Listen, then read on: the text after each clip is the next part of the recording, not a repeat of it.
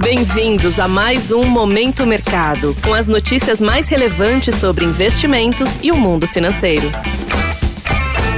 Muito bom dia para você ligado no Momento Mercado. Eu sou o Felipe Médici e bora para mais um episódio desse podcast que te informa e te atualiza sobre o mercado financeiro. Hoje vou falar sobre o fechamento do dia 15 de novembro do mercado internacional e do dia 14 de novembro do mercado local.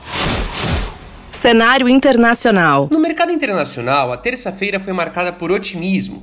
A divulgação do PPI, que é a inflação ao produtor nos Estados Unidos, em relação ao mês de outubro, com um número abaixo das expectativas do mercado, sinalizando uma desaceleração dos preços, animou os agentes. Além disso, os resultados divulgados do Walmart também contribuíram positivamente para os negócios.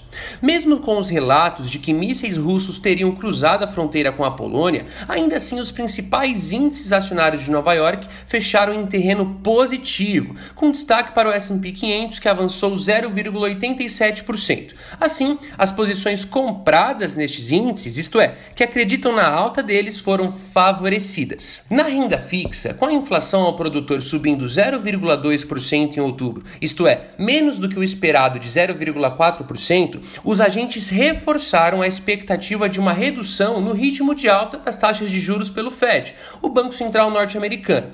Isso fez com que as taxas de juros dos títulos públicos americanos cedessem em todos os vencimentos. Assim, as posições aplicadas, ou seja, que acreditam na queda dessas taxas, foram favorecidas.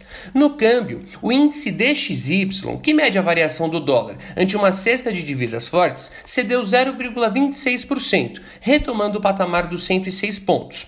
A fraqueza do dólar no pregão é refletida pelos dados de inflação produtor de outubro abaixo do esperado nos Estados Unidos, que reforçam a possibilidade de uma postura mais branda do Fed na condução de sua política monetária.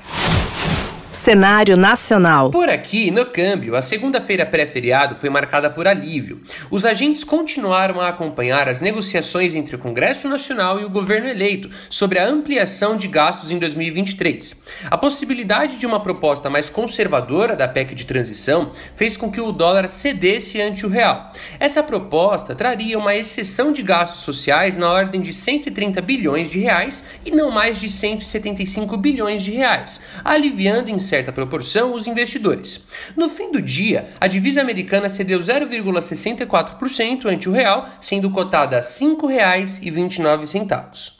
Na renda fixa, as taxas dos contratos de juros futuros cederam em todos os vencimentos, com os agentes devolvendo prêmios depois da escalada da semana passada causada pelo temor com o cenário fiscal. A fala do ministro da Casa Civil, Ciro Nogueira, de que a mudança do teto de gastos pedida pelo novo governo dure por no máximo um ano, deu sustentação ao movimento de recuo das taxas. Assim, as posições aplicadas, isto é, que acreditam na queda das taxas de juros dos contratos de DI futuro, foram favorecidas. Na bolsa, os investidores se guiaram pelo avanço dos índices de Nova York e também pela percepção positiva ao redor das discussões sobre a PEC da transição. Ao fim da segunda-feira, o principal índice da Bolsa Brasileira avançou 0,81% para a casa dos 113 mil pontos, com destaque positivo para Vale e Petrobras. Assim, as posições compradas no Ibovespa, isto é, que acreditam em sua alta, foram favorecidas. Pontos de atenção. Hoje teremos a divulgação dos dados de varejo e de produção industrial nos Estados Unidos. Além disso, haverá o discurso da presidente do Banco Central Europeu, Christine Lagarde. O presidente eleito Lula participará da COP27 no Egito, enquanto que por aqui o vice-presidente eleito Geraldo Alckmin anunciará novos nomes da transição. Sobre os mercados, agora pela manhã as bolsas asiáticas fecharam majoritariamente em baixa, com os agentes receosos com a tensão geopolítica após o míssil ter atingido uma região da Polônia próxima à fronteira com a Ucrânia. As praças europeias operam sem sinal definido, com os investidores tensos de olho no conflito na Ucrânia e na alta de juros ao redor do mundo. Já os futuros de Nova York operam no campo positivo, com o mercado à espera de discursos de dirigentes do Fed depois da inflação ao produtor de outubro ter vindo abaixo do esperado.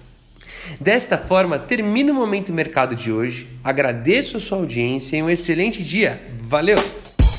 Você ouviu Momento Mercado com o Bradesco. Sua atualização diária sobre cenário e investimentos.